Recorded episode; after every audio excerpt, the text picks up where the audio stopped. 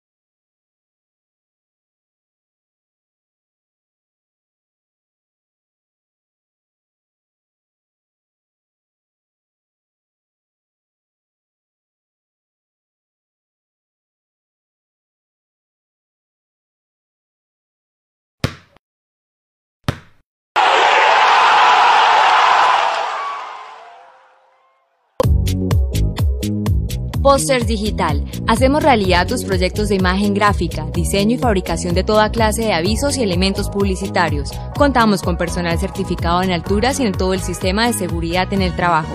Póster Digital, tus ideas e impresiones sin límite. Póster Digital, calle 36, número 2853, Bucaramanga. Teléfono 645-3399. 645. Listo, José, ya puedo hablar. Bien, volvemos aquí a nuestro programa del toque del gol. Bienvenidos a todos ustedes. Son las 5 de la tarde. Hoy, miércoles 8 de noviembre, con un invitado recontra especial, el más importante, creo yo, que hemos tenido en la historia de nuestro programa. Les estaba diciendo que nos pueden seguir por las diferentes redes sociales. Estamos en vivo a través de nuestro Facebook Live. También invitamos a que nos sigan a través de nuestro canal eh, de YouTube, al toque del gol, nuestras diferentes redes sociales y también nuestro podcast, absolutamente gratis en las diferentes plataformas. Yo creo que podemos ir pasando, sí, señor, porque estamos nada más y nada menos que con una persona que no necesita mayor presentación. Campeón del mundo, campeón de la Eurocopa con un gol recontra fundamental y definitivo. También ha sido campeón en Italia, campeón en Francia, campeón en Argentina. Le voy a dar un breve paso a Jesús Manuel también para que dé su breve presentación. Y ya llegamos con David Trezeguet, nada más y nada menos. Sí, escuchen bien, no me estoy equivocando, no estoy diciendo mentiras. Un campeón del mundo, una figura internacional de gran envergadura, está con nosotros el día.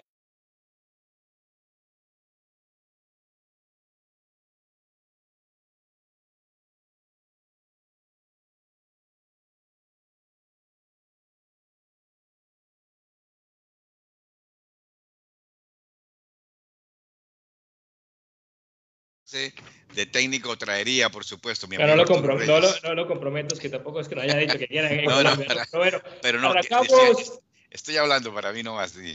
Arrancamos, David, ¿cómo estás? Buenas tardes, bienvenido no solamente al toque del gol, a Colombia, a la gente que también creo yo, desde mi edad, incluso un poco más joven, y mi papá también, que nos despertábamos a, verte, a seguirte en los diferentes equipos que, que, compartiste. Es un verdadero privilegio que estés con nosotros. Eh, gracias por estar acá. Hola, buenas tardes. Bueno, eh, gracias por, por, la invitación, ante todo. Eh, bueno, Colombia representa un país en el cual he tenido la posibilidad de viajar en, muchas posibilidades, en muchas oportunidades y siempre me han recibido de la, la posibilidad de viajar en, muchas posibilidades, en muchas oportunidades y siempre muy abierto. La posibilidad de viajar. Bueno, me gusta poder compartir de fútbol con la gente.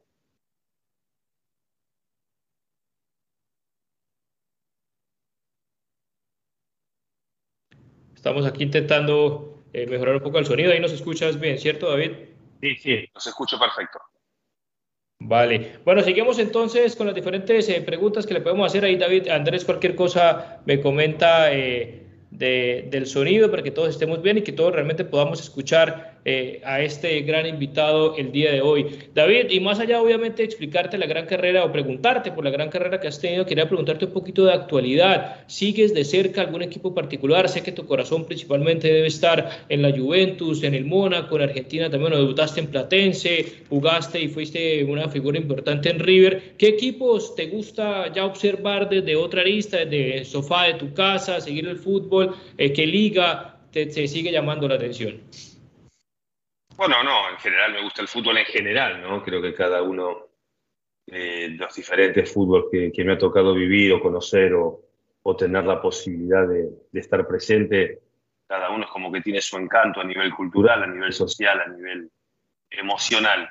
Eh, seguramente, bueno, ahora encontrándome en Argentina en este momento, es verdad que lo que es todo lo que es torneo local, lo que ha sido la final de la Copa Libertadores entre Boca Juniors y, y Fluminense son, bueno, las actualidades más importantes para, para mí en este momento. Es verdad que me ha tocado vivir dos experiencias notables en mi carrera en Sudamérica, que han sido mis inicios con Platense, un club en el cual hoy el actual entrenador Martín Palermo ha hecho un trabajo extraordinario, y seguramente River, River Plate, que deja, no deja de ser uno de los protagonistas más importantes de, del fútbol local y el fútbol internacional, con ese dominio a nivel técnico-táctico que predominó en su historia. Y bueno, son equipos que me gusta seguir. Bueno, como lo han comentado, eh, siempre me ha gustado todo lo que es gestión deportiva. Es verdad que eh, cuando hablamos de gestión deportiva es una imagen o un personaje que no está muy instalado en Sudamérica, que al mismo tiempo he aprovechado para realizar mi curso como entrenador a través de bueno, lo que sería la Asociación de Futbolistas argentino, pero también al mismo tiempo a nivel Condebol. O sea que, que, bueno, también ver un poquito esta experiencia, seguramente para mí una experiencia importante, porque creo que los entrenadores, al menos de los que me han tocado vivir a mí, hoy el entrenador gestiona diferentemente ¿no? el ámbito de los jugadores, más psicológicamente, mucho más diálogo, eh, una filosofía distinta por ahí a la que me tocó vivir a mí, pero no nos tenemos que olvidar que esto es fútbol, que el fútbol es tratar de centrar objetivos y bueno, me ha llamado la atención también esta, esta idea con una ideología muy, muy clara, con, bueno, con un ejemplo muy mismo de lo que representa Latinoamérica en general, sus centros formativos, ¿no? Y poder implementarlo a través de, lo que me ha tocado vivir eh, como experiencia propia, poder implementarlo con, con, con, jugadores, en este caso que sean jóvenes o más de, más de experiencia, así que bueno, estoy un poquito a la expectativa de, de lo que podrá pasar de aquí a breve. No tenemos que, o sea, estamos prácticamente a la finalización de los diferentes torneos, sobre todo en Latinoamérica. Y bueno, a partir de, del próximo año, bueno, se empezará una nueva etapa y bueno, con la expectativa en lo personal de poder iniciar esta nueva aventura con, con, la máxima profesionalidad, con la máxima humildad y con, bueno, con las máximas ganas de, de poder demostrar también mis cualidades en un, en un rol diferente del que me ha tocado vivir hasta este, hasta este momento. No, y con todo el conocimiento y toda la experiencia, por supuesto, que una figura como tú le puede transmitir a los jóvenes y personas que también están iniciando por este camino. Antes de darle la palabra a Jesús también, la gente obviamente está muy interesada y principalmente la gente que nos ve y nos escucha el día de hoy es en Colombia. Pero antes de meternos un poco sobre tu opinión acerca, por ejemplo, de Néstor Lorenzo, también argentino, que está dirigiendo nuestra selección, la dirigió, la dirigió en su momento Peckerman también en épocas muy importantes para nuestro fútbol. Pero antes un oyente me pregunta ¿Cómo fue esa sensación para David? Sabemos o lo explicamos a la gente que naciste en Francia y defendiste eh, los colores de la selección francesa, por supuesto campeón del mundo Eurocopa, pero eres argentino también. ¿Cómo fue esa sensación del último mundial en Qatar 2022, cuando precisamente la final fue Argentina-Francia, la mejor final en la historia de los mundiales y que terminó después levantando el título Lionel Messi y compañía? Esas sensaciones entre felicidad, pero a la vez también un poco de tristeza por Francia. ¿Cómo viviste ese momento? Es verdad que ha sido una, son emociones divididas, ¿no? En la parte personal, emocional, es verdad que, eh, bueno, Argentina representa algo muy importante para mí a, través de mis raíces, ¿no? es Argentina, la verdad que Argentina ha demostrado como Francia a nivel futbolístico de ser las dos naciones que merecían estar en esa final. Es verdad que en ese momento entró el lado, el lado emotivo, en ver la verdad que un público argentino muy presente en este Mundial de Qatar. Mm. Y la verdad con una coronación final en la cual creo que estábamos todos de acuerdo que un jugador como Lionel Messi no podía no ganar una Copa del Mundo y creo que Argentina demostró eh, de haber hecho una competición completa, ¿no? Francia ha hecho una, una competición fantástica al mismo tiempo, pero es verdad que, que, la final no la supo gestionar como gestionó los otros partidos y bueno, penalizó mismo si, si bueno, en el resultado global eh, una final atípica también, ¿no? Un 3 a 3, una definición por penales, en el cual sabemos los penales. Después también entra un poco el factor eh, suerte, el factor emocional, el factor eh, cansancio. Y bueno, y Argentina creo que en la globalidad merecidamente ganó esa Copa del Mundo con sus características, con sus eh, creo que el, grupo en general ha demostrado de, ser muy, muy eficaz y bueno, le devolvió a, un pueblo también en un ámbito social, cultural, una alegría que no tenía hacía muchísimo tiempo. Por lo que es la relación de Francia, Francia que creo que hoy en la actualidad, como lo ha sido antes, es la nación más completa, con un recambio de jugadores y con jugadores extraordinarios. O sea que en un cierto modo vivirá ese modo de revancha eh, rápidamente porque tiene todas las características y las cualidades para seguir ganando competiciones de alto nivel. Jesús, eh, campeón del mundo, te escucha. Bueno, David, ¿verdad? Con el, saludo que ya nos habíamos saludado. Yo quería preguntarte, eh, hay, hay, hay, una discusión en, en, torno a Mbappé que ya debería salir mm. del Paris Saint Germain. ¿Tú crees que él sería pues el paso importante a seguir estar en el Real Madrid o tú crees que porque no sé, yo leo muy complicado que el Paris Saint-Germain gane la Champions en algún momento, pues, ante un equipo tan jerárquico como, como es el Real Madrid. ¿Tú qué piensas de eso? Bueno, yo creo fuertemente porque me lo ha tocado vivir como experiencia propia, como muchos de mis compañeros en ese momento. El campeonato francés es un campeonato de formación muy completo, en donde los jugadores tienen ese proceso de, adaptación, de crecimiento, de tranquilidad de lo que representa una cierta presión a niveles altos, mismo si bueno, Paris Saint Germain en los últimos años ha roto un poco esta, dinámica con inversiones realmente importantes, con ese objetivo de querer demostrar y ganar en continuación, pero es verdad que bueno, lo que todos queremos o a lo que todos pretenden que es esa Liga de Campeones no es simple para ninguno finalmente, ¿no?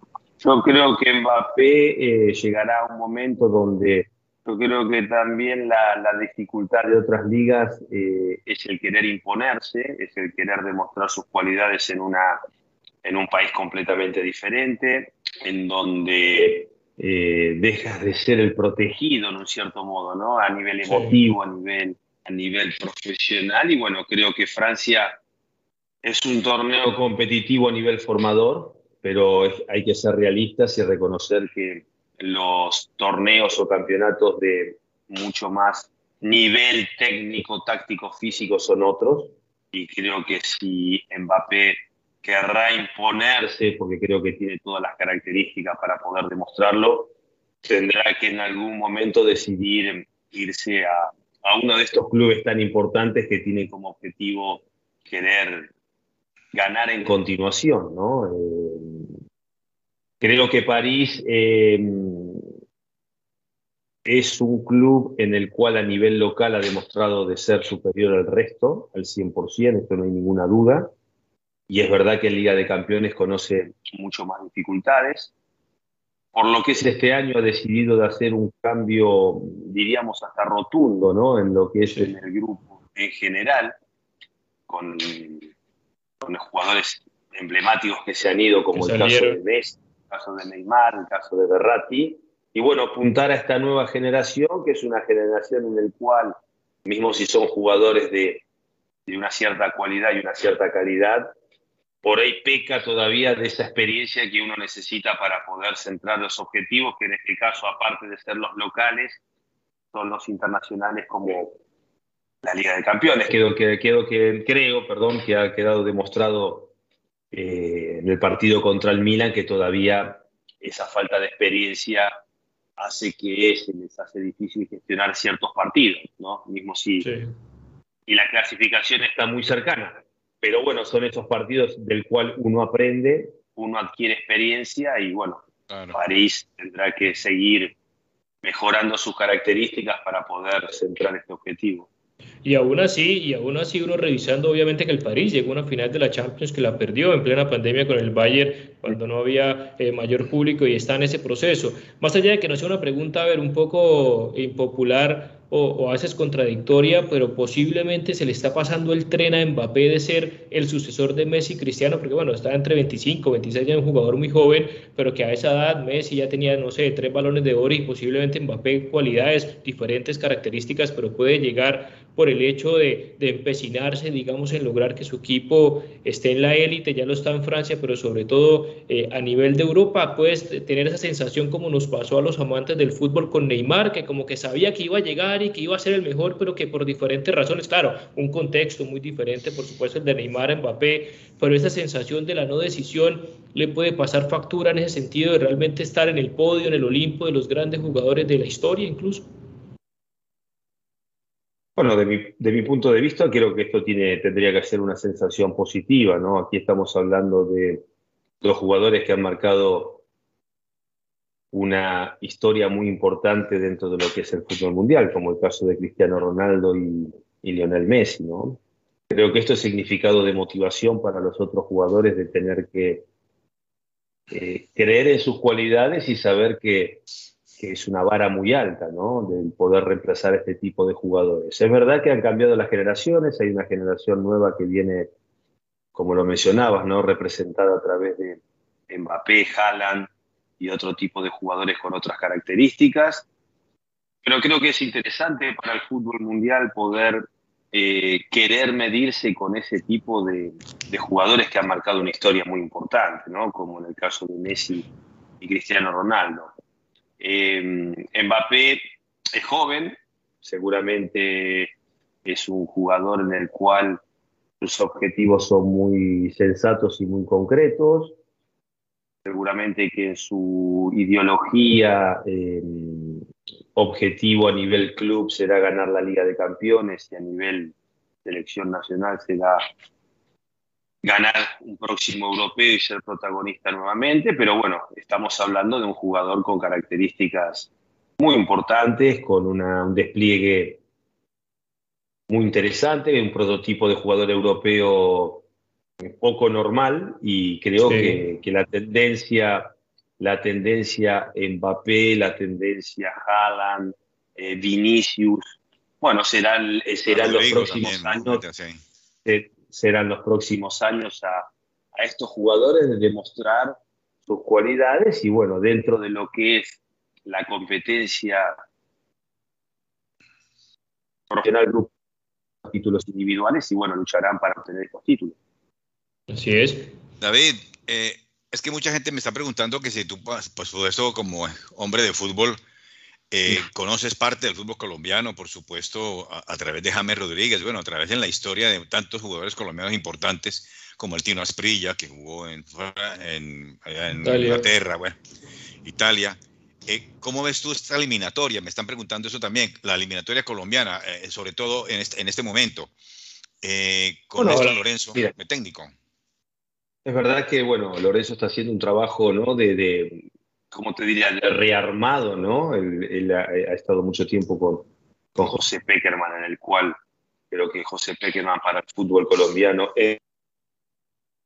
general es un ha sido muy importante, muy interesante para el fútbol colombiano. Néstor, con, con tantas virtudes, con tantas características de dominar ese fútbol ofensivo, creo que con Colombia está generando y dando nuevamente esa, esa visión de lo que es el juego colombiano, ¿no? Técnica, eh, esa parte física en el cual los jugadores también marcan una tendencia importante. Un, un país protagonista dentro de, del fútbol mundial. Eh, por lo que me has preguntado de, de James, seguramente James está nuevamente encontrando esa adrenalina que por ahí no había perdido, tenía menos en Qatar, ¿no? Seguramente que estamos hablando de un continente o de un país en el cual el fútbol se vive de una manera completamente diferente a como se vive en Sudamérica. Y en este caso está en uno de los equipos más importantes de Brasil, que también es noto a nivel mundial como San Pablo, y, vemos que ha encontrado nuevamente esa, esa, esas ganas, esa, esa voluntad, ese, ese aspecto que por ahí estaba faltando. Y bueno, después estamos hablando de un jugador en el cual ha, limitado y ha militado en, equipos muy importantes, en, un fútbol muy importante y bueno, que quiere volver a ser protagonista. Y esto hace parte de, de esos jugadores que son diferentes, que quieren demostrarse a sí mismos y demostrar al fútbol en general que todavía están vigentes. David, en ese tema, en ese tema de referentes mencionabas uno muy importante para la selección como James Rodríguez, Quiero mirar uno como Juan Guillermo Cuadrado, que también duró muchos años, así como tú, en la Juventus, eh, siendo importante, más temporadas, unas más importantes que otras, un Radamel Falcao García, porque si uno lo mira el fútbol eh, latinoamericano, por ejemplo en Uruguay, también te iba a preguntar un poquito eh, ese proceso de Bielsa, si, cómo, cómo lo estás viendo desde tu óptica de, de, de, persona de fútbol, en cuanto a los referentes, Lucho Suárez, Cavani, finalista de la Copa Libertadores, pero que todavía no han tenido la oportunidad de estar, ¿merecen estar o creen que ya los técnicos como Néstor Lorenzo, como Bielsa, deberían ya pasar página de estos jugadores y darle oportunidades a, a ese recambio generacional que requiere cualquier equipo como proceso natural pues, de la vida, que estos jugadores pues, ya van teniendo sus años, eh, pero bueno, Lucho la sigue rompiendo en Brasil, eh, titular Cavani en Boca, James Rodríguez ahora reviviendo ese nuevo capítulo en el Sao Paulo, de pronto Ramel Falcao, muy querido por nosotros, pero que no encuentra los minutos en el Rayo Vallecano.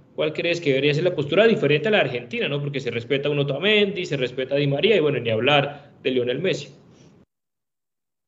Bueno, has visto que los cambios en un proceso de un futbolista muchas veces eh, son cambios difíciles, son cambios difíciles de aceptar también, ¿no? Es ahí donde entra en juego esa parte egocéntrica del jugador de alto nivel de querer estar presente y sobre todo por su selección nacional.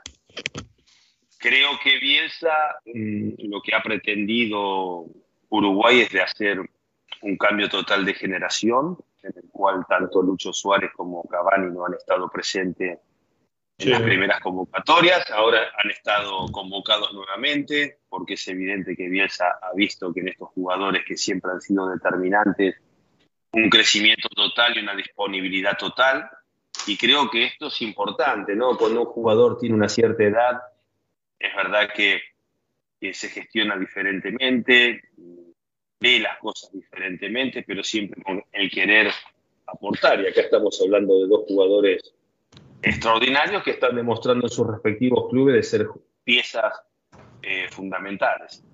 Es verdad, como lo nominabas, ¿no? Esto, este, este principio, por ahí Radamel en este momento es el jugador que por un cierto criterio está jugando menos. Es verdad que James está encontrando continuidad. Eh, bueno, Cuadrado es verdad que ha ido a un club en el cual había una especie de, de, de columna. Columna vertebral, ¿no? Inter que en los últimos años ha sido protagonista. Un equipo muy ganador a nivel, a nivel local y bueno, él, ha ido a aportar su, experiencia. Em, soy soy un, fanático de ese mix de jugadores y, y el saber entender, el saber entender que, que existen los cambios de generación, que existen el tener que aportar desde otro ángulo, desde otros minutos, desde otra óptica futbolística, pero bueno, eh, el querer estar presente es querer demostrarle también al entrenador, a sus mismos compañeros, al público en general, de que queremos estar presentes, ¿no? Es lo que al menos me ha tocado vivir como experiencia a mí en lo personal y creo que es lo que quieren estos jugadores seguir demostrando para el bien de su selección nacional y sobre todo para el bien de sus respectivos países. Así es. Claro, David, mira, yo, yo te quisiera preguntar algo de, rapidito, pues porque el tiempo, el tiempo es oro. ¿Tú crees que Messi es, el jugador, el mejor jugador de la historia del fútbol? Bueno, creo que las comparaciones, sobre todo te puedes imaginar que aquí en Argentina Eh, mismo si esta opinión ha sido público en Latinoamérica, te puedes imaginar que en Argentina es mucho más explícito y más preciso sobre el Maradona Messi, Messi Maradona, ¿no? Cuando hablas con las diferentes generaciones, las diferentes generaciones te dan un concepto de Maradona y hoy en la actualidad el concepto Messi. Creo que Messi eh, ha estado en una plenitud, en una plenitud total en este mundial donde ha sabido gestionar gestionarse a sí mismo, pero también ha sabido gestionar el grupo, en el cual creo que la victoria de la Copa América en Brasil contra Brasil ha sacado una responsabilidad importante al grupo. Hemos visto que el grupo, mm, no solo la unión del grupo, pero un fútbol mucho más fluido, un fútbol mucho más dinámico, con las características ¿no? de, de lo que representa el fútbol sudamericano, de esa tenencia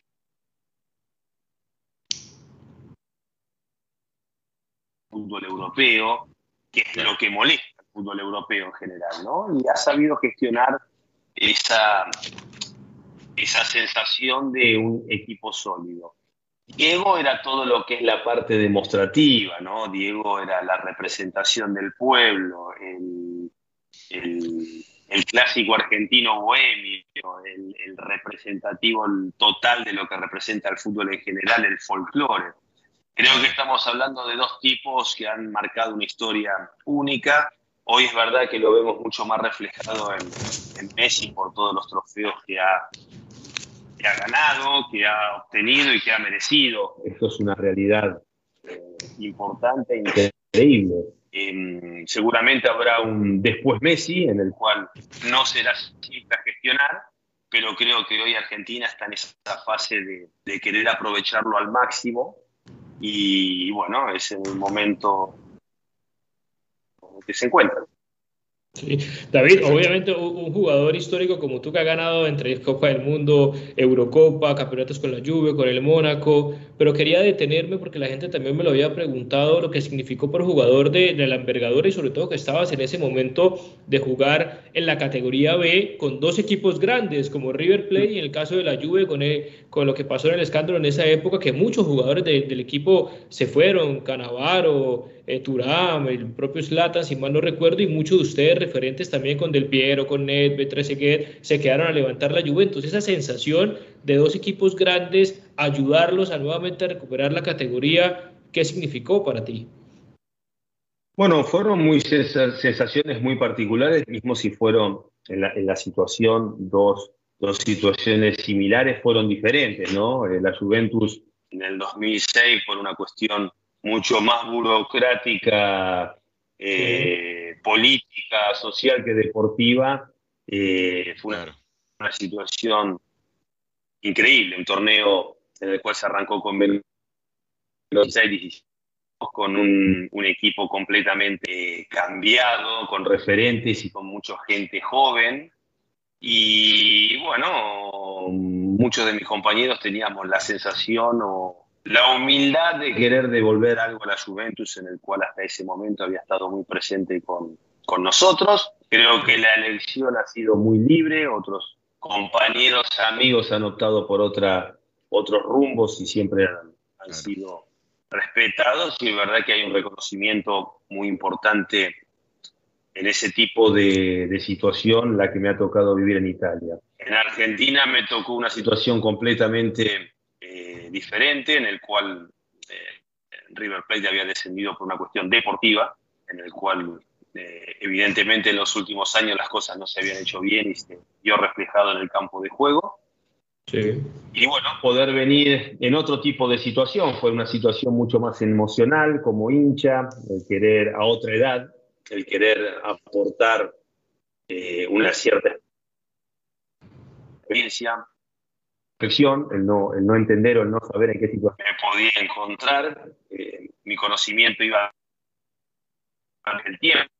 Avancé como que el torneo se iba haciendo cada vez más difícil hasta esa última fecha en el cual por mm, tres puestos para subir a primera división nos jugábamos cuatro o cinco equipos. Así que lo emotivo fue algo muy, muy fuerte, fue una experiencia mm, muy, muy muy fuerte.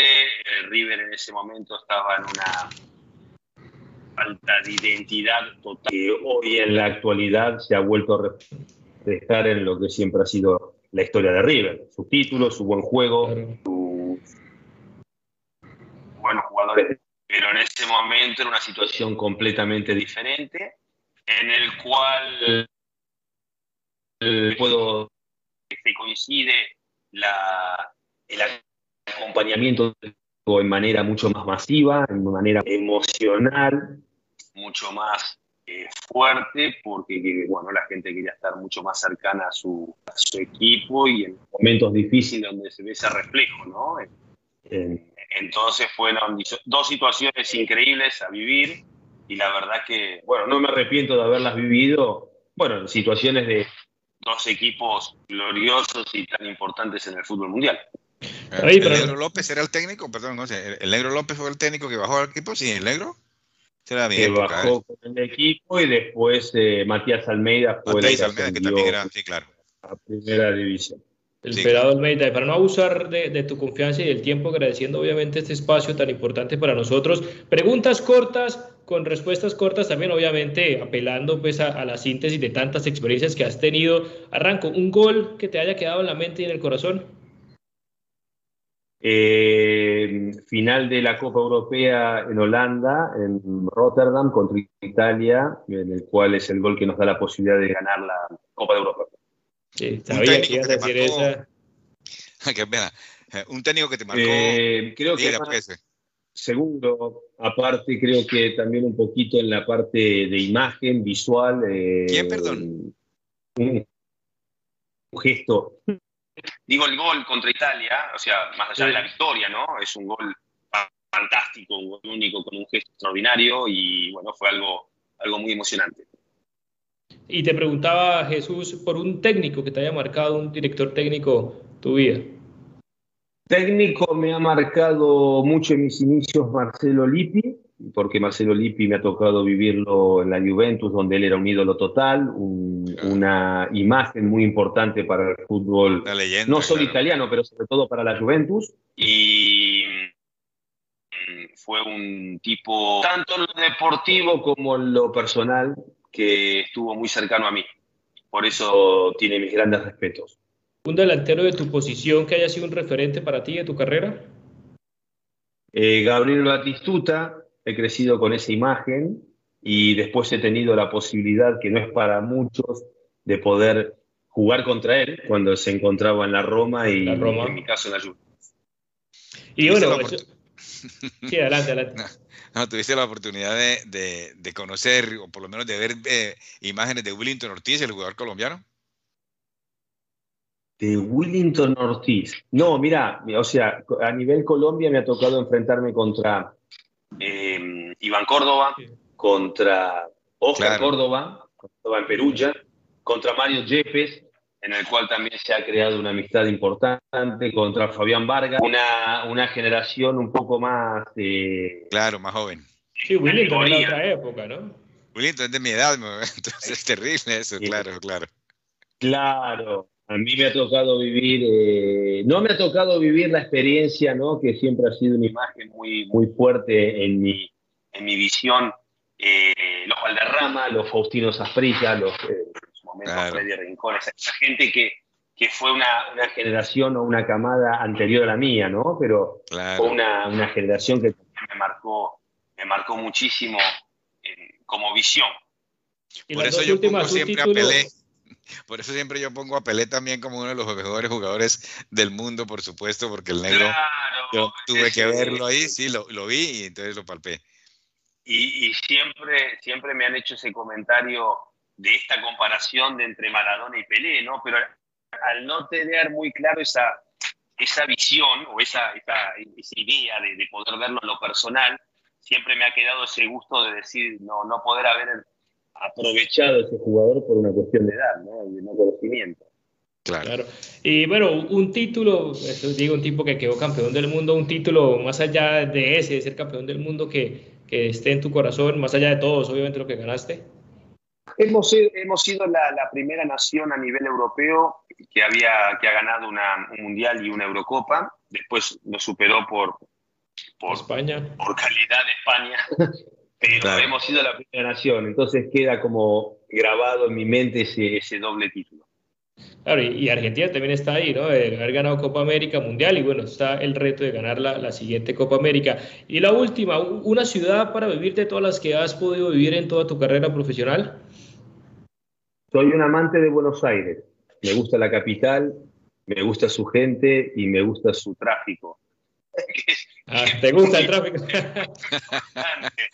Pero es una ciudad extraordinaria.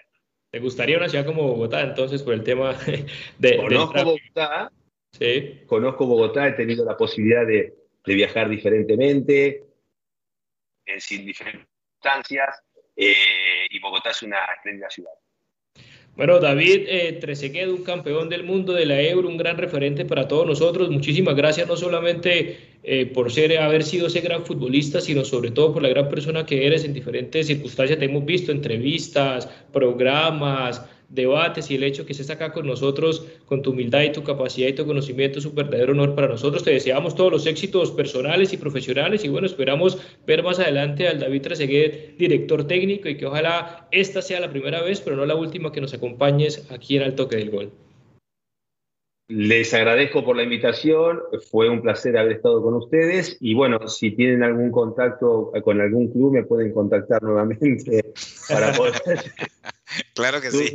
te voy a contactar con, te voy a, sí, sí, te voy a contactar con Marden Devia, eh, gran amigo que es un, es un periodista deportivo y, para que para que hables de eso con él. Somos de una ciudad pequeña, de Bucaramanga, en Colombia. Bueno, está yendo de Barranquilla. Entonces podemos esperar, podemos empezar por ahí Gracias, David. Un placer realmente para todos nosotros. Y un, abrazo. y todos los éxitos. Un abrazo. Gracias y feliz noche a todos ustedes.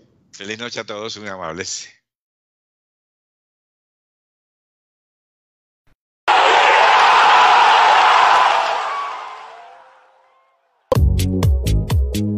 Posters Digital. Hacemos realidad tus proyectos de imagen gráfica, diseño y fabricación de toda clase de avisos y elementos publicitarios. Contamos con personal certificado en alturas y en todo el sistema de seguridad en el trabajo. Póster Digital, tus ideas e impresiones sin límite. Póster Digital, calle 36, número 2853, Bucaramanga. Teléfono 645-3399, 645-4399, 316-874-8253. Punto ASP, soluciones en aseo, cafetería y papelería. Te llevamos a domicilio gratis en Bucaramanga y área metropolitana, papel higiénico, toalla de papel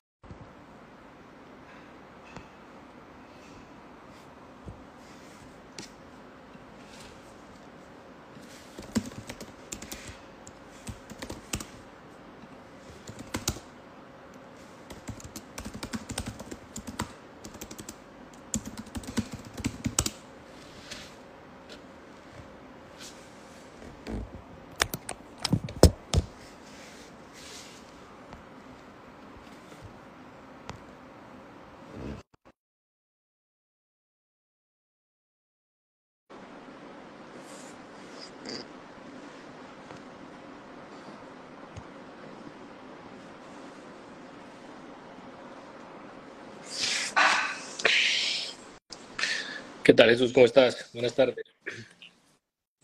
Buenas tardes. ¿Me escuchas bien? Sí, perfectos. Muy bien. Bien, cuatro personas por ahora están aquí conectados con nosotros. Ya en cinco minutos nos acaba de confirmar Miguel Simón, periodista, reconocido periodista de la cadena ESPN ya de tantos años. Estaba aquí revisando desde el año 95, está en, en esa cadena. Bueno, y obviamente relator famoso no solamente de fútbol, de tenis, de rugby, eh, de básquetbol, también sé que, es un apasionado del tenis, le podemos preguntar más adelante también un poco por la vuelta de Rafa Nadal a partir de, del próximo año, ya en cuestión de días, para que también vaya a disputar el Australian Open y obviamente como no vamos a aprovechar hoy 18 de diciembre que se cumple el primer aniversario de la tercera estrella de Argentina, campeón del mundo, ¿no? Sí, total, con, con la incertidumbre que se tenía de, de Scaloni, de que pronto no siguiera con la selección se tiene Para mí. ¿Cómo? Que se tiene para mí todavía. Sí, bueno, pero digamos ya al menos eh, yo pienso que para la Copa América, bueno, esto no, no, se sabe, pero, pero no ha dicho, no ha dicho que no y, entre Tapia y él se abrazaron y dijeron pues que, que, él continuaba. vamos a ver si, si eso es cierto o no. Vamos a preguntarles también un poquito sobre la actualidad del fútbol europeo, también obviamente los cruces que se hicieron el día de ayer de los octavos de final de la Champions. Hay buenos partidos también ahí para estar pendientes. Leipzig, Real Madrid, uno sobre los papeles diría obviamente que el Real Madrid es sobrado, pero Leipzig es un equipo bastante serio y está jugando muy bien. Ahí está un ex Barcelona. Actualmente eh, tiene de su propiedad los derechos deportivos el Paris Saint Germain, hablo de Xavi Simons, que ha despegado ahí el neerlandés. Sí. Acá, Copenhagen, Manchester City, PSG, Real Sociedad, bueno, le, la sacó fácil y barata el PSG habiendo quedado de segundo. total. Y le hubiera podido quedar el Real Madrid, el City, bueno, cualquiera de los primeros y sacó a la Real Sociedad, Lazio, Bayern, Inter, Atlético, PSV, mm. Borussia, Un saludo. Porto, mm. Porto, Arsenal y Nápoles, Barcelona. Un saludo muy especial a Adri Caballero, que ya está conectada también a nuestro, para nuestra conversación con Miguel Simón, un ícono definitivamente de la narración también en Argentina, ¿no? Así es que lo escuchamos permanentemente entonces a él en sus programas, Sport Center, ESPN F Táctico, Equipo F, ESPN. Equipo F, sí. También está Fútbol Club conducido también con Fantino, con Viñolo, con Diego Latorre, y bueno, pues permanentemente comentarista, narrador, relator de fútbol. sí, yo siempre, siempre le he querido preguntar a, ellos que, que, han tenido tantos deportes, ¿cuál, ¿cuál, es el deporte más complicado para transmitir? Si el rugby, por ejemplo, que él también, el rugby también lo, lo, lo, lo, comenta y, lo narra, pues digo, y, y, cuál será ese deporte más complicado. Bueno, el básquetbol no creo que sea tan, pero me parece que quisiera preguntarle eso, ¿no? que el rugby es uno de los deportes complicados para para, para transmitirlo. Sí, no solamente el rugby, cualquier deporte que él, que él tenga, eh, también hace parte pues, de la cadena de charlas y de conversación que estamos haciendo aquí en el toque del gol, de la mano también, por ejemplo, del Bambino Pons, que estuvo hace poco con nosotros y que hemos tenido también a varios eh, invitados. Ya eh, tiene el link Miguel Simón, estamos esperando entonces que pueda ingresar porque lo vamos a hacer a través de esta plataforma, a través de Instagram y no a través de nuestro, programa que se transmite en vivo y en directo en Facebook. Sí, señor. Yo también, es que él ha, narrado básquetbol ya a nivel mundial, por supuesto, ha narrado eh, en Toronto, eh, este, y bueno, es, un especialista, yo diría que no solamente de fútbol, que sabe muchísimo, y eso es lo que también, también le quería preguntar a él, que, que, que si ese si esa, eh, él, tiene, tiene, un programa en la radio, creo, sí, que se llama, no sé si es con Diego Latorre, que tiene un programa ya en la radio, en la radio Mitres, que se llama, algo así. Sí, él, tiene, él sigue con esos programas, que, con, ese, con ese programa de la radio.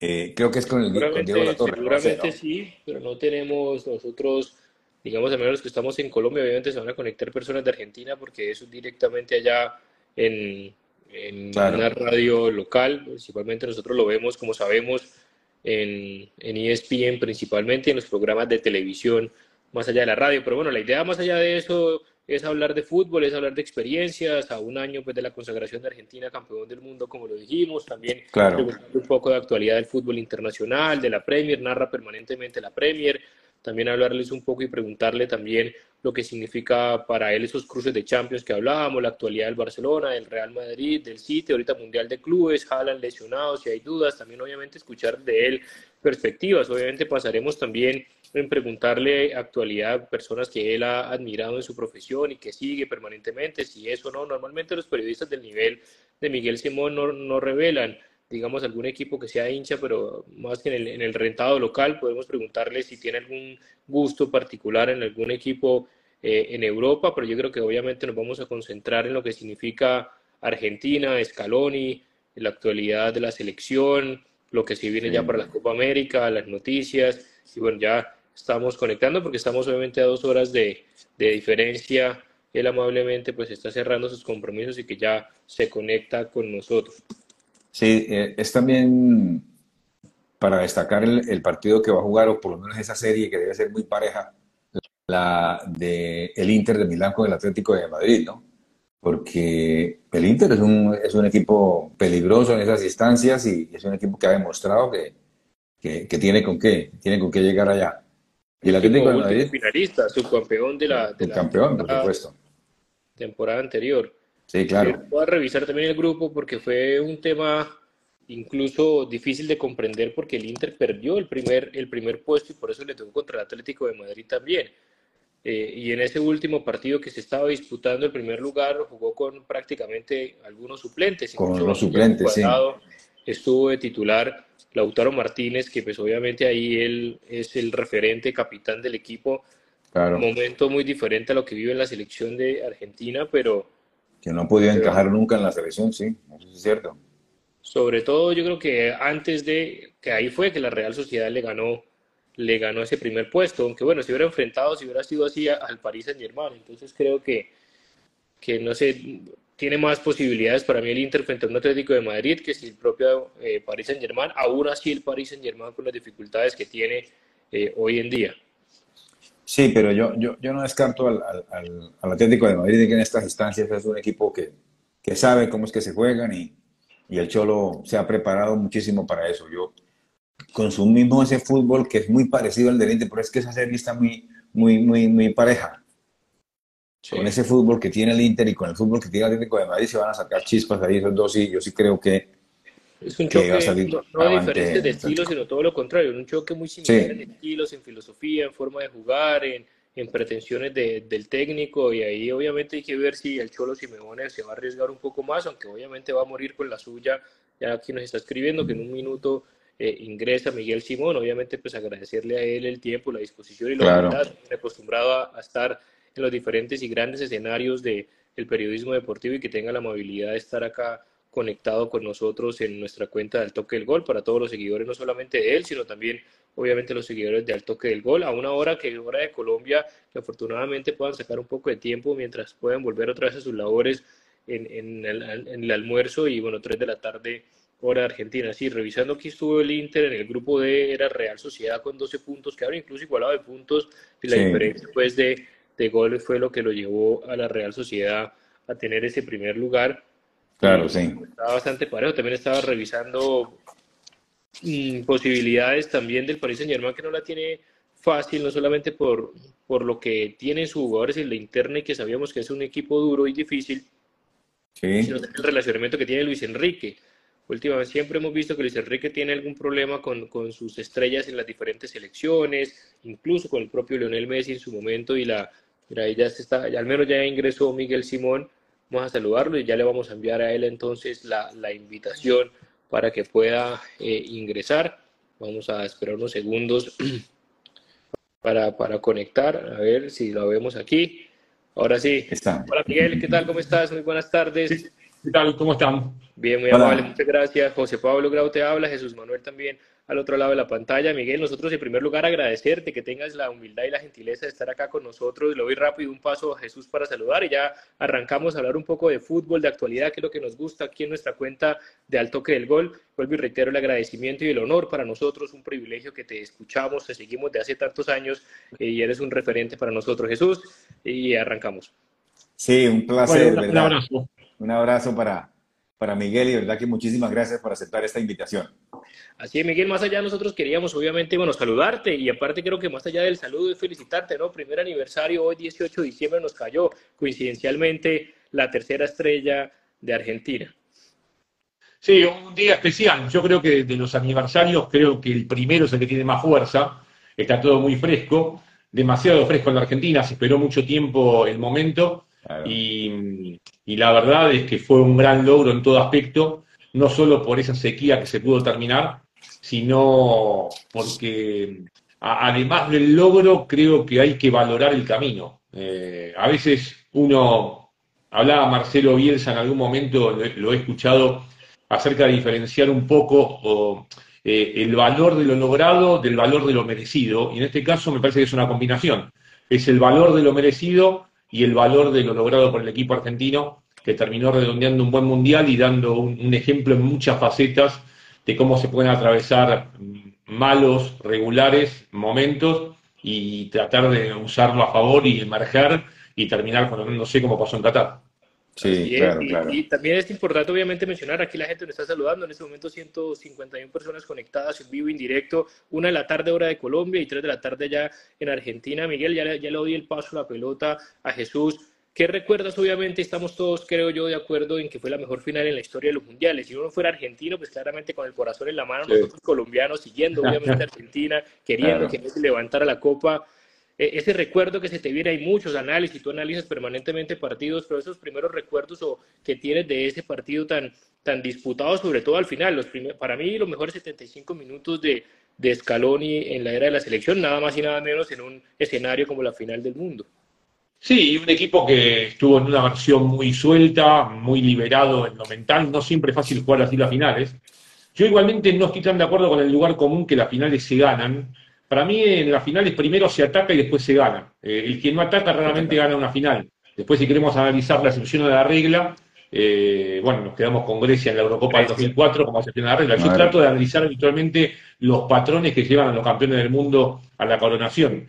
Eh, toda, toda regla, por denominarlo de alguna manera, tiene una excepción. Hay excepciones, pero indudablemente a mí me, da la sensación revisando finales de mundiales y de euros y en general que terminan ganando, más allá de esa tensión que se produce en el encuentro cumbre, terminan ganando los más ambiciosos.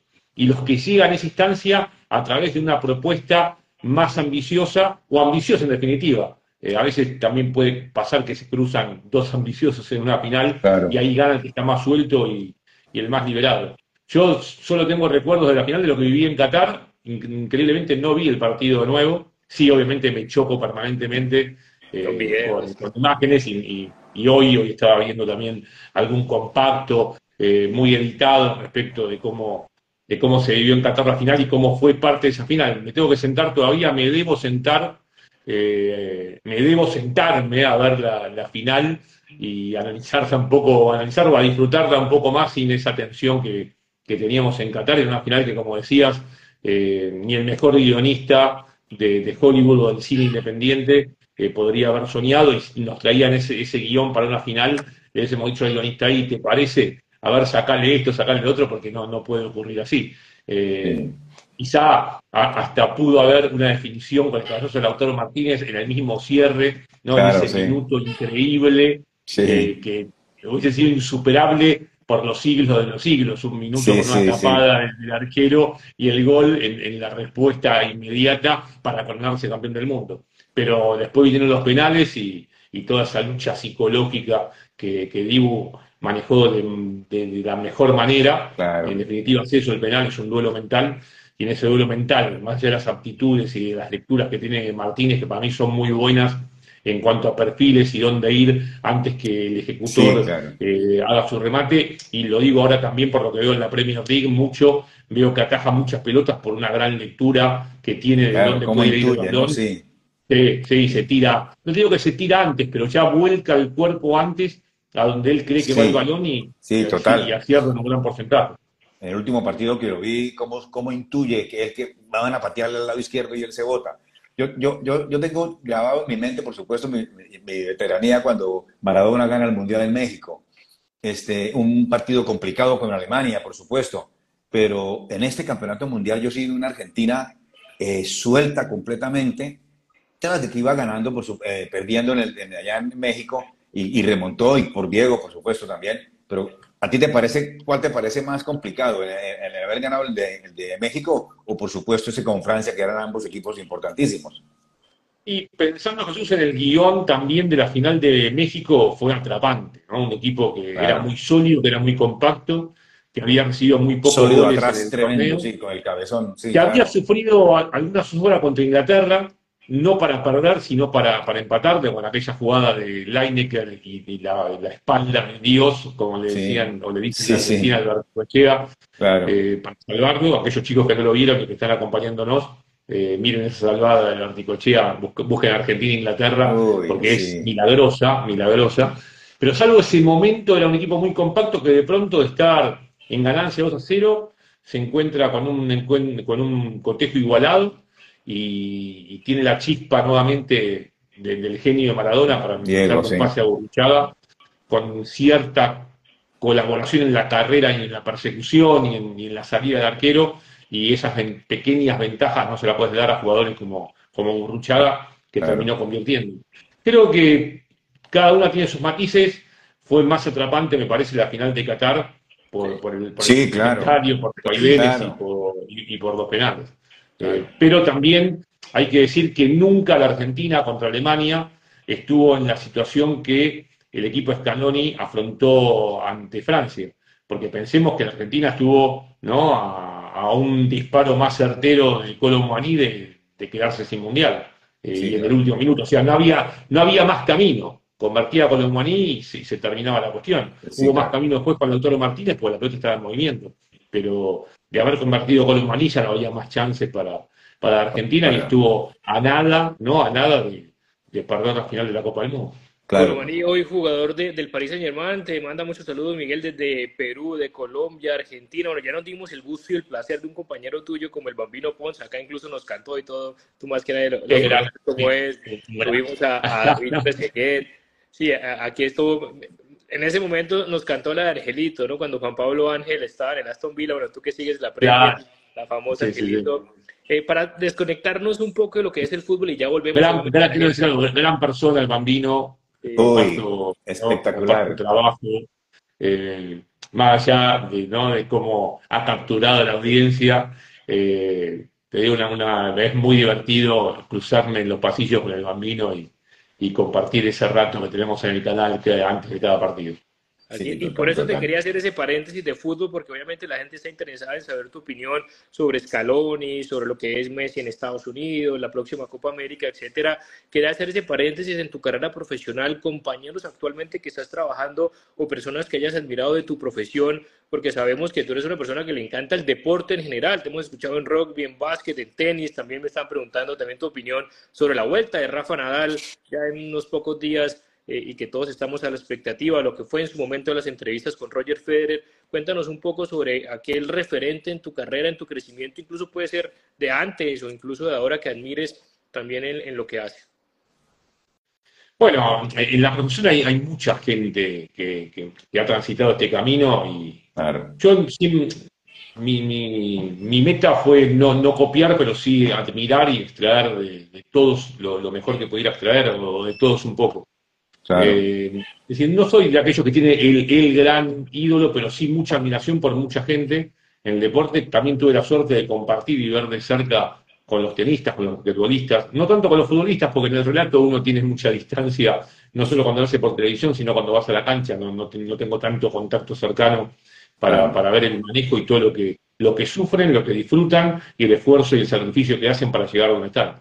Eh, sobre todo eso me lo enseñó a haber viajado mucho con el tenis porque más allá de la fantasía de la gente, de los lugares donde están, de, las fotos que ven y del amor que a veces los rodea, eh, hacen un sacrificio en soledad y con su cuerpo técnico es muy, muy grande en un, en un deporte, en un circuito muy cruel en definitiva también.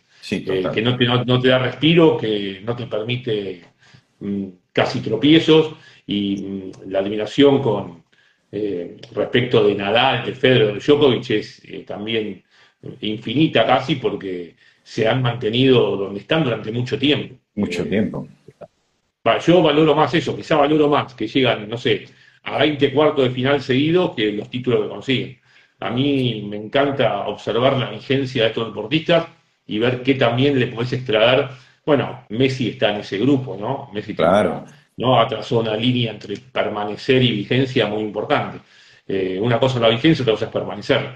Eh, son deportistas que, se, han, se han quedado mucho tiempo. Yo tuve la, chance de, escribir un libro que me, que me aportó mucho en el sentido de ver cómo también hay cierta toma de decisiones que te ayuda, pero en definitiva elegí 10 personajes buscando en un momento su carrera de, ruptura eh, para ver en qué basaban, no en qué basaban, cómo, cómo se podía explicar la grandeza si había puntos en común.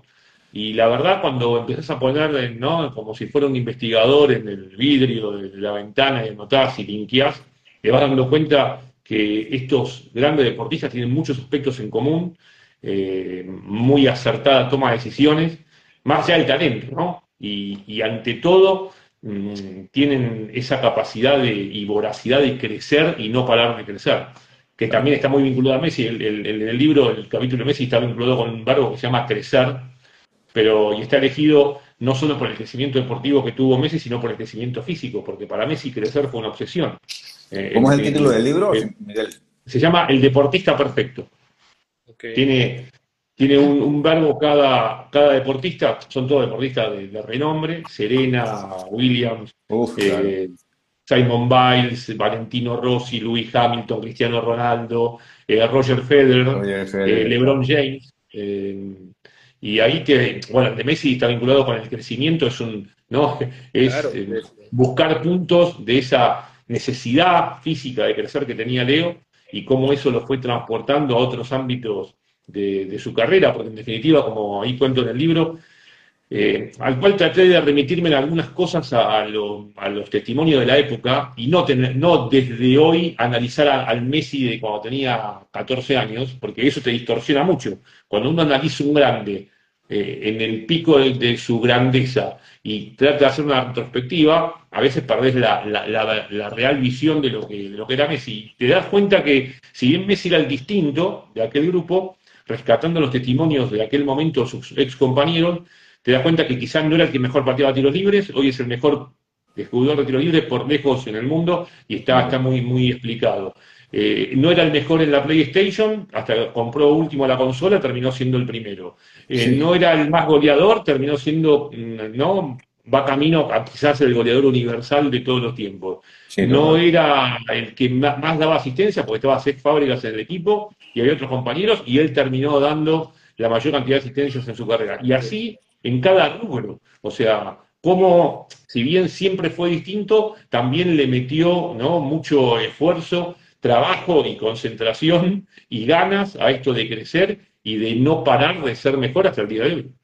Súper interesante, Miguel, y obviamente invitamos a todas las personas que están acá que nos sigan nuestra cuenta del Toque del Gol. Hemos tenido a personajes como David Trezeguet, Bambino Pons y hoy nada más y nada menos que Miguel Simón. Retornando a lo que es la selección de Argentina. Ya notamos obviamente el libro que lo vamos a, compartir y leer para ver esas experiencias que nos acabas de explicar. Miguel, ¿cómo ves eh, a Scaloni, digamos, escuchándote a ti, a tus compañeros de trabajo, diferentes entrevistas, particularmente yo, una opinión personal de José Pablo, lo siento ya muy cansado, obviamente, lo que significó ganar Copa América, Mundial, que para mí está obviamente a continuar lo que hizo ¿no? del Bosque en su momento con España, Eurocopa, Mundial, Eurocopa, pero para mí creo que está abrumado Scaloni. ¿Cómo lo ves? Cada vez, cada declaración como que se le ve cansado, como agotado, que tiene que parar y claro, obviamente ponerse en los zapatos de él, en la presión que eso significa, pues claramente no es nada fácil. ¿Lo sientes así? ¿Sientes que ya no tiene esa misma gasolina, esa chispa y esas ganas para liderar un equipo de las grandes figuras que tiene la selección de Argentina? Mira, te soy sincero, yo hace un par de meses que no lo veo a Scaloni con la naturalidad, no lo veo con, la soltura que tuvo en toda esta etapa, una soltura mágica para alguien sin, sin la experiencia de Scaloni para atravesar su momento. De hecho, es una soltura que no la han tenido ni los entrenadores con más oficio que han estado en lugares de tanta presión como la selección argentina. Y a mí siempre me extrañó eso, eh, hace un par de meses que lo veo diferente en ese aspecto, eh, hasta que terminó con esta declaración de eh, energías al límite, que puede ser porque es un ser humano. Yo creo que abrió una puerta a la salida. Vos cuando abrís, te lo voy a trasladar a la parte física, cuando abrís una puerta, tenés dos alternativas, o porque estás buscando aire o porque te vas a ir, si no, no abrís la puerta. Y él abrió una puerta. No sé cuál será la búsqueda, si ese oxígeno que necesita para continuar, o si abrió la puerta para directamente salir y cuando sea el momento, pero me parece que ha hecho un trabajo casi perfecto. Para alguien que, insisto, yo creo que, yo siempre lo defino a Scaloni como un cisne negro, yo en su momento, eh, cuando lo nominaron, es que no estaba de acuerdo con la nominación, o sí me extrañaba porque no ajustaba a ningún patrón, ¿no? no le daban ni la edad de los últimos campeones del mundo de entrenadores. Ni la experiencia, ¿no? Ni, la, experiencia. Ni la, experiencia que se dice que se necesita para ese puesto, para manejar este tipo de tensiones y presiones, pero, y, quiero decir algo, creo hoy, después de ver la experiencia de Scaloni, que tampoco creo que sea conveniente para un equipo convocar un cisne negro. No van a ser dos escalones. Eh, lo más probable es que haya, eh, ¿no? Quizá un escalón y más en algún momento y, después el resto no va a tener el éxito de Scaloni, porque no es que lo digo yo, lo marca, lo marca la historia. Cuando la historia te marca algo, es difícil cambiar los patrones, que a partir de ahora tenés que llamar a un novato para que sea como Scaloni. Muy parecido a Barcelona. Y no voy, al caso, no voy al caso de Colombia, porque Néstor es un entrenador que ya tuvo mucho más recorrido que Lionel. Lionel había tenido un recorrido muy corto. O sea, Néstor ya absorbió un montón de cosas. O sea, no, no, lo, no lo pondría como un cisne negro, sino como alguien con aptitud comprobada en otro sector de los, de los cuerpos técnicos que también puede tranquilamente, como está haciendo, ser la cabeza del grupo. Y ya no tenía. Yo te quería preguntar. Sí, ya te iba a pasar ese tema de, Lorenzo, pero tú lo decías muy bien, difícilmente encontrar lo que pasó con Scaloni, como no sé, el Barcelona de Pep cuando se le dio esa oportunidad a un Pep que venía del Barça B y tiene una mochila grandísima, Xavi Hernández, que te queríamos preguntar un poco al respecto, pero adelante Jesús, creo que era ese tema también que conectó Miguel con lo que es Lorenzo. Sí, sí, yo, sí, yo te quería preguntar, Miguel, ¿verdad? Agradeciéndote una vez más por estar con nosotros. ¿Qué, ¿Cómo te parece la selección Colombia? ¿Cómo te parece el, el llegar Néstor Lorenzo a la selección eh, sin una experiencia? Yo, honestamente y personalmente lo digo con toda la sinceridad, a mí no me gustaba, no me yo decía, no me gustan los segundos, me gusta un primero para una selección como Colombia, que es una selección con muy buenos jugadores, pero me está callando la boca. Hay unas cosas que, que, yo pues eh, eh, le, he criticado, pero, pero que por ejemplo ha sacado la selección avante. Mire, va invicto todavía. Sí, sí. Eh, y está jugando nosotros en el programa que hacemos con Diego La Torre, con el F Táctico, hemos pasado algunas cosas de Colombia, sobre todo situaciones y secuencias de juego con, con pases y relaciones entre futbolistas que te llevan a pensar que una de las intenciones, yo no hablé con Lorenzo, pero una de las intenciones que a mí me parece plausible y más en estos seleccionados es recuperar un poco la identidad del fútbol colombiano o esa identidad que en algún momento estuvo vinculada a, la tenencia de la pelota, al protagonismo, a jugadores y ajustar, porque yo creo que las identidades eh, hay que ir ajustándolas también. O sea, tener la esencia y la identidad y después ver cómo tu identidad se va ajustando a lo que ¿no? el, contexto te va señalando. Eh, no, no, significa que vos tengas que mantener una receta eh, durante tiempo prolongado. Ayer me anoté una frase en una película que a mí me gustó mucho, que se llama, mira, justamente vino, vino al caso, la había anotado ayer, un, viaje de 10 metros, que es una historia, no sé si la vieron, hay dos restaurantes enfrentados, uno de,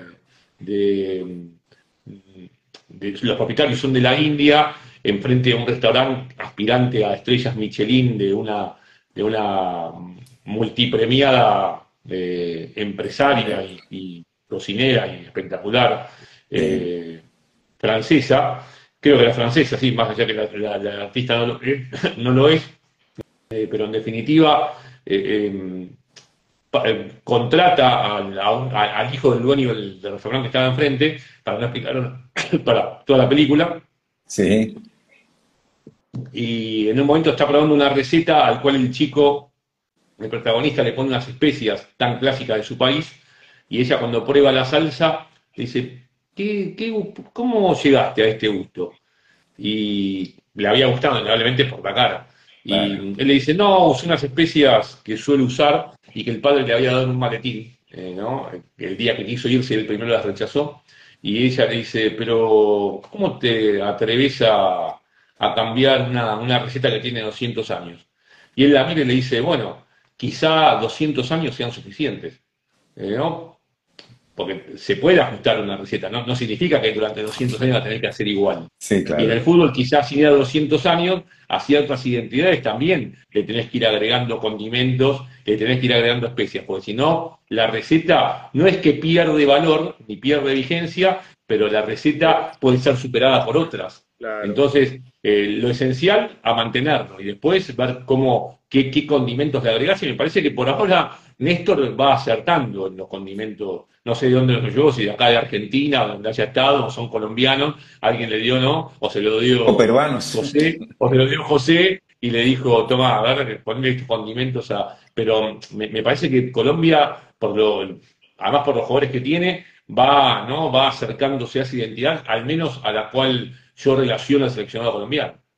Yo siempre digo que tiene que haber en un proceso títulos también, es decir, sí, un proceso es así, pero Colombia tiene que mirar la oportunidad de, que ser, de ser campeona. Solamente hemos tenido una Copa Libertadores, una, una Copa América que se realizó aquí en Colombia y que no era así como tan, tan, tan competitiva. Y ya es hora, por ejemplo, de que Lorenzo nos demuestre también que, que Colombia necesita ganar una Copa América, Miguel. Sí, también eh, comprendan el, contexto que a veces a nosotros en Argentina nos ha costado comprender y creo que al general al hincha de fútbol le cuesta comprender. Eh, yo creo que la exigencia para Lorenzo es que arme un equipo con identidad y muy competitivo. Después, como dijo Scaloni en el primer amistoso en la cancha de River, el discurso que dio, que a veces, hasta jugando muy bien o conformando un gran equipo, no sos campeón del mundo. Sí, claro. Y esto lo, ¿no? Lo, pongo también para Copa América, porque hay un contexto y también hay rivales.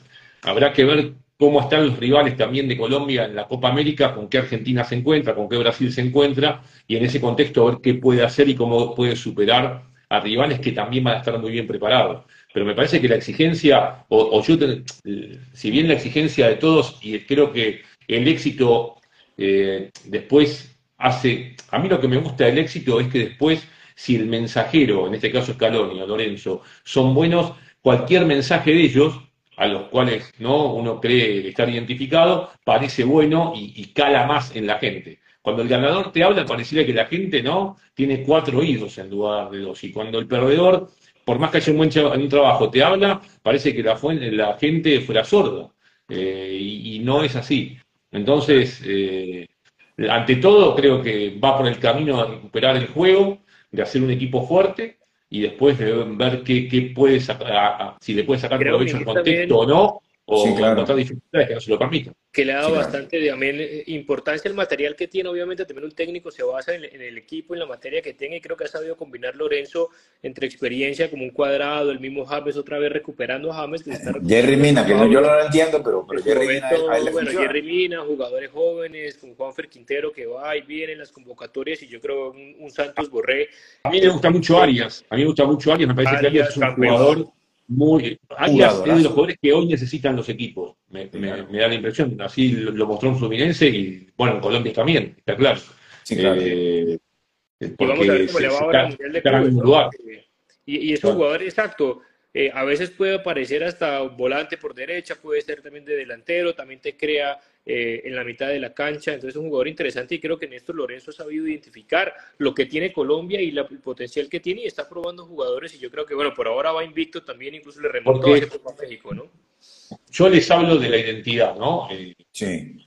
Yo no creo que haya que combinar simplemente buen pie. Hoy por hoy el fútbol te reclama buen pie y diferentes velocidades. O sea, vos tenés que tener buen pie en, todos, en todos. Claro, tenés que tener buen pie en todos, más allá de las escalas del buen pie, ¿no? Dentro del buen pie hay varias escalas. Eh, pero tenés que tener buen pie y después diferentes velocidades. No, no todos tienen que jugar como Valderrama, ¿no? o tienen que, ¿entendés? O, el recordado Rincón y su tranco. No todos pueden hacer así. Son piezas únicas y bueno, después eh, tenés que ir combinando diferentes maneras de, de atacar, de buscar el espacio vacío, de combinar con tus compañeros. Y ahí me parece que está hoy el secreto. Y en la zona media, sobre todo. Para mí siempre estuvo en la zona media, pero hoy más que nunca necesitas ciertas características que encontró la Argentina. Te diría hasta mágicamente las encontró porque terminó el Mundial de Rusia y nadie soñaba con McAllister y con, Enzo Fernández. que para mí son mediocampistas con lo que reclama, y, De Paul, ¿no? Y De Paul, Uy, sobre eh, todo de alternativa de paredes, son mediocampistas que hoy el fútbol internacional te exige con esas características. Bueno, de hecho, Enzo termina siendo contratado por más de 100 millones de, libras, o McAllister por un precio bajo, por suerte para River. Me fascina ese jugador McAllister, me fascina. Sí, a mí también. Está lesionado. Características también como un Frankie de Jong, por ejemplo, en Barcelona, y ni hablar de Bellingham, que también te queremos preguntar un poco, claro. eh, Miguel de Europa, sin abusar obviamente de tu tiempo, aunque una persona aquí me está eh, haciendo una pregunta que te la tengo que hacer, complementando con el tema de Scaloni, que lo hablábamos, difícilmente salga otro Scaloni que, tenga, que no tenga la experiencia, como dijimos, el tema de un Pep Guardiola y que hoy en día tiene pues una maleta, una mochila bastante pesada en sus espaldas, un Xavi Hernández, ¿No ves alguien del equipo, del cuerpo técnico actual? Veo y siento y leo desde, obviamente, de la barrera, tú más allá de adentro, a un Pablo Aymar, digamos, muy identificado con la filosofía, muy admirado por los propios jugadores, incluso hasta Andrés Iniesta salió diciendo también que lo admiraba en su momento como lo es Messi. ¿No ves alguna oportunidad que dentro del cuerpo de Scaloni, si él se llega a retirar, pueda estar el sucesor? Y no sé cuál es la intención de Pablo. Pablo es una, mente brillante. Eh, e indudablemente como adjunto de Scaloni ha sabido contener al técnico, a los jugadores y ser una referencia inevitable para, para todos, para el público, para la prensa y para el plantel. No sé cuál es la intención de Pablo, tampoco lo conozco tanto en la interna de la conducción, si él quiere asumir eh, la, posición principal. Sí, no, no, no, tiene una personalidad muy, especial, Pablo, pero es una mente brillante en todo aspecto y una calidad humana excepcional. Eh, o sea, combina un montón de cosas que, ¿no? que ajustarían para cualquier cargo de este, de este rango. claro. Pero, no sé cuál es la intención. La, decisión lo escogerías así o prefieres un técnico ya más curtido, con más experiencia? Si fuera, si tú tuvieras que no, si, Pablo Aymar quisiera ser técnico, eh, más allá de que no tiene, no, pues yo siempre digo que cuando le dije a Scaloni no había comprobación de su aptitud, más allá de la falta de experiencia, no había comprobación de su aptitud, esa era la, cuestión. Entonces había, estado poco tiempo como, había estado poco tiempo como ayudante de, San Paoli. San Paoli sí. Ya Pablo viene con un proceso largo, o sea que tenemos conocimiento de su aptitud en un plantel de esta jerarquía, Después, quizá alguien me va a decir como jefe de grupo, es otra cuestión, que seguramente lo será, pero me da la, me da la impresión que sería una muy buena alternativa en caso que él quiera. Insisto, no conozco su personalidad de líder principal de un, de un grupo. No, eso, eso sería la, falta de comprobación que tenemos. Pero si él se siente, si él dice mañana que se siente en condiciones de hacerlo, yo le pondría todas las fichas para que lo haga. Por supuesto. Eso es para ir cerrando, para no abusar, obviamente. Sí, para no abusar, es que yo le quería preguntar, sí, para no abusar de Miguel y que ya. Eh, ¿Cómo ves eh, el grupo de Argentina, de la Copa América, Argentina, Perú, Chile y Canadá y, y, Trinidad Tobago? Indudablemente que para mí, pues tiene que pasar de primero. Bueno, no, tiene no, esto es fútbol y. y, sí, sí, sí, no, sí, pero, pero, sí, sí, es, muy es el primero. Por supuesto, Argentina. Eh, Argentina es un caso extraño en cuanto al rendimiento, salvo el, ¿no? el, bajón que ha tenido, pero por mérito de Uruguay en la bombonera, y no ha hecho un gran partido contra Brasil, más allá del resultado, pero no ha tenido ese bajón de los campeones del mundo. Increíblemente, la Argentina tiene muy buenos partidos, más allá de la categoría de los amistosos que jugó, algunos no del máximo nivel, pero sí en el comienzo de la eliminatoria, por ejemplo, la Argentina ha dado recitales este año de, juego. por supuesto de buen Entonces, fútbol, de, todo, de llegada, de todo. Argentina, si recupera una versión cercana a la que tuvo en el, primer semestre de este año, o gran parte de este año, o algo cercano al Mundial, indudablemente que es principal candidato a quedarse con la Copa América. Esto es innegable. Va, un campeón del mundo de la Copa América. Yo, yo comprendo que en el fútbol algunos no quieran sacarse la, la mochila de candidatos, y está muy bien, muy comprensible. Pero Argentina, difícil quitársela, sí. Que la Argentina, Argentina va, a ser imposible que se, imposible quitársela. candidato cuando llegue a la Copa América. Va a ser imposible. Y eso te iba. Te, Mucho más que Brasil, la palabra no es tanto preocupación. Sí, hoy, hoy para mí sí. Hoy, para, mí, hoy para mí, totalmente. ¿Te preocupa Increíble, ¿no? Porque siempre Brasil ha llegado a este torneo como gran aspirante. O Uruguay ha tenido grandes Copa América, y lo muestra la estadística, pero me parece que hoy, el, si tuviéramos que hacer cabeza de serie como el tenis, más allá del ranking FIFA, saquemos el ranking FIFA, si tenemos que hacer una, una lista de los cabezas de serie de, la Copa América, seguramente la mayoría coincidiría con Argentina en primer lugar. Obvio. Y Uruguay, y ahí le metemos un poco a, Colombia posiblemente. Y la palabra... y Colombia estaría hoy en el top 4, sin duda. Yo, yo me estoy imaginando, ¿no? hoy, si tuviera que hacer un listado de cabezas de serie, eh, y sin mirar la tabla eliminatoria, sino también por el funcionamiento y el rendimiento, Colombia estaría en el, top 4, sin duda. Y con Brasil, para mí, y eso que Brasil todavía, obviamente, con la indecisión de no haber encontrado un técnico, o al menos confirmar el técnico de si va a esperar a Ancelotti o no, pero para cerrar el capítulo Argentina, Miguel, y la palabra no sé si sea preocupación, pero pero dejémoslo así, ¿te preocupa, digamos, un Messi en Copa América con el rodaje que significa jugar en la MLS, en la League Cup, en el Inter de Miami, y no obviamente en la alta competencia como venía acostumbrado por tantísimos años en Europa, sobre todo a nivel de Copa América, porque claro, se va a enfrentar a un Brasil plagado de jugadores en Europa, en Uruguay también, y otros jugadores que, que también, en su gran mayoría jugadores, están en ese nivel. Mira, a mí no me preocupa en absoluto eso porque creo que Messi es un caso de estudio, eh, después de haber contratado en muchos partidos y ¿no? en, dos ligas, en España y en, Francia. Me parece que el tiempo del partido, cuando juega Messi, lo pone Messi. O sea, es un, eh, iría a la premia y él tendría su tiempo de partido. El tiempo lo manejaría él. los, partidos donde está Messi, él juega como él quiere jugar esté el City adelante, esté el Nantes o esté Nashville. Eh, él, pone, él pone las condiciones. Después lo que le cambia a él es el contexto. Eh, los compañeros, porque el fútbol no se juega uno contra once. Entonces, depende cómo están tus compañeros, Messi eh, le van a sacar más jugo o menos jugo a Messi. Pero Messi no, no está, Messi está, creo que la lucha de Messi es primero con su preparación, para ver cómo se Después, si llega bien preparado, la sensibilidad del pie la va a tener siempre. Pero creo que la principal lucha de él, y que ya algo enfocó por lo que dijo cuando terminó la temporada, es estar bien preparado. Después, si juega en la MLS, en la Liga 1 de Francia o en la Liga de España, para mí no tiene, no tiene mucha importancia porque el, el tempo del partido lo maneja él. Cuando te mete un golazo de tiro libre al ángulo, lo, hace, lo hizo en la MLS, en la Liga 1 y en la Liga de España. Eh, o si tiene que meter la pata en profundidad, el, está, está más allá, eh, si bien necesita el contexto de sus compañeros, está más allá del ámbito, me parece Messi. No es fácil de lograr, es para algunos pocos jugadores eh, en la historia y uno de ellos es Messi. ¿Algo similar Cristiano jugando en, Arabia para ir a competir a la Eurocopa?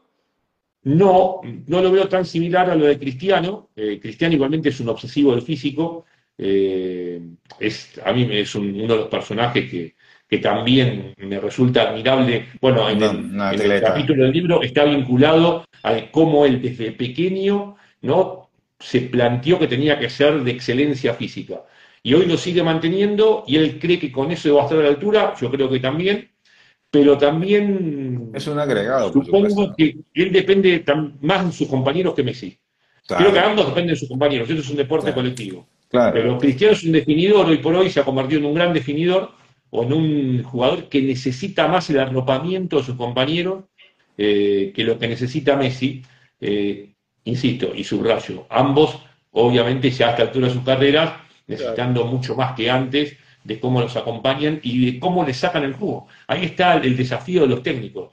Para Martínez, que lo va logrando aparentemente, en la inserción inclusive de Cristiano Ronaldo en el plantel, con el cual no tuvo la mejor relación en la Copa del Mundo, lo sabemos todos. Eh, Martínez lo va logrando y Scaloni lo, consiguió en la Argentina, eh, esto de, de darle el arropamiento, la contención y el abastecimiento indicado de diferentes maneras a Messi y a Cristiano Ronaldo. Ya como para ir terminando, yo quisiera saber con cuál de tus compañeros te sientes mejor eh, cuando haces la narración. Eh, la Torre, bueno, con esa cantidad de genios que hay ahí también para, para, para comentar. Mira, son, eh, yo disfruto de cada uno de ellos, ¿no? Sé, por dónde tengo que, estar, bueno, espero que ellos disfruten de mí.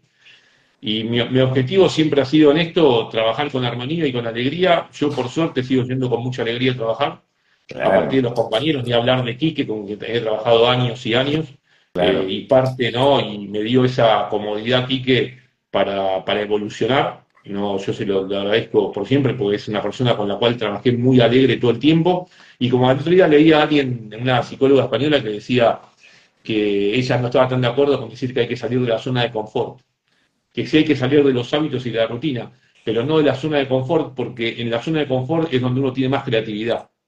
Eh, Eso es cierto. Y es verdad. Sin confort no hay creatividad. Entonces, el aburrimiento y los hábitos y la rutina sí te llevan a no ser ingenioso, a no ser creativo.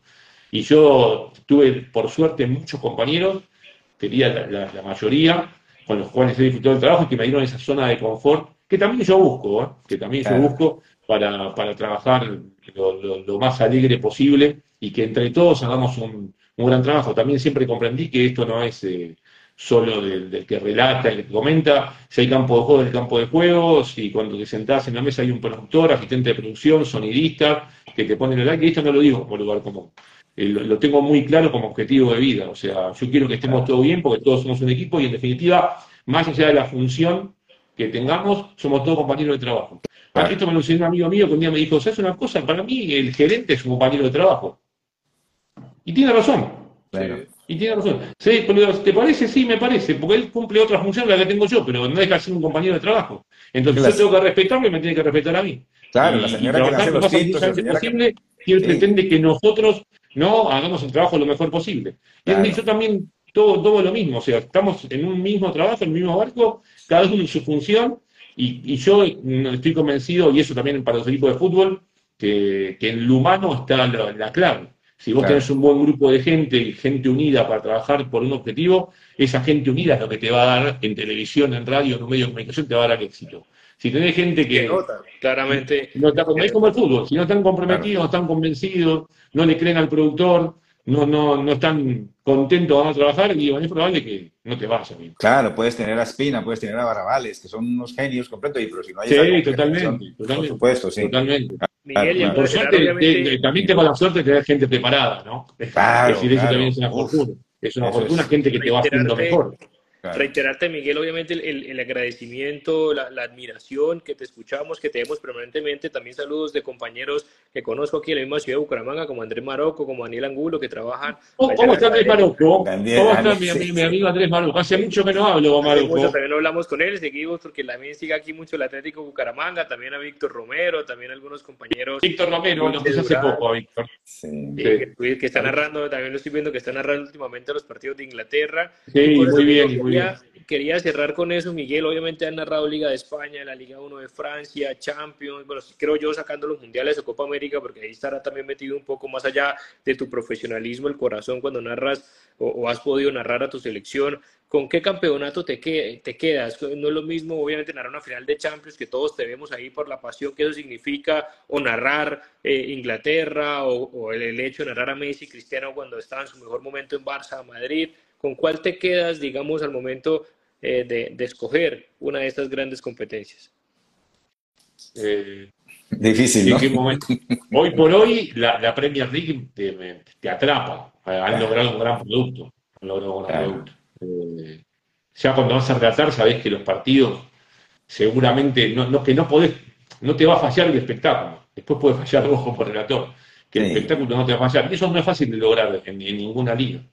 Y en, es que... La verdad, son, son pocos los espectáculos garantizados. No sé, a mí pasaba con el tenis cuando llegaban ciertos jugadores a la final y se iba a cubrirlo. Eh, cosa que, también como gran evento a mí los, torneos de tenis realmente me, apasiona estar ahí. Eh, y sabéis que no te van a defraudar, sabés que si juegas juega Djokovic con Federer, sabés que no partidazos. Y en la Premier se ha hecho pero extendido, ¿no? Eh, con, con, varios equipos, sabéis que no hay manera que te defrauden. La Champions se acercan algo a eso, pero bueno, hay capaz que hay más altibajos en los niveles de los partidos. Y la Premier hoy por hoy, y ya hace ¿no? un par de temporadas, ha logrado un producto en el cual la mayoría de los partidos son, por una cuestión o por otra, terminan siendo muy atrapantes para el que lo relata y para los espectadores. Mientras estaba, hablando de la Premier, por ejemplo, el último partido del City contra el Crystal Palace, con muy poquito llegó Crystal Palace y hizo los dos goles. Eh, y, y, City, por supuesto, eh, construyendo, pero no define. Es decir, eso, eso, es algo tan, tan raro también en, que, pasa en la Premier. bueno, yo lo, decíamos el otro día, es increíble como un partido en el cual un equipo sometía al otro termina con un final, ¿no? Sí. Impresionante, impresionante, insospechado, impensado, porque el City era un partido que tenía que haber ganado y que dominaba. De hecho, cuando le aportan la diferencia, el City está como 18 o 20 minutos en, los cuales no le permite ni llegar al Palace. Le tiene la pelota, no, no profundizan demasiado, pero manejaba el partido ¿no? a, su placer y de pronto esa jugada, ese, ese pif de, de Foden y de, Foden, claro, increíble, mm. que, es lo que hace mágico al, fútbol también. Una jugada casi aislada, bien atacado simplemente una vez antes, en una jugada casi aislada, un equipo que había sido sometido durante todo el desarrollo de pronto se encuentra con un penal y la chance de empatarlo y lo consigue. Creo que en definitiva es lo que eh, termina ¿no? haciendo del fútbol algo muy mágico y siendo tan, tan global y tan, y tan seguido y vivido con tanta pasión y con tanta fanatismo.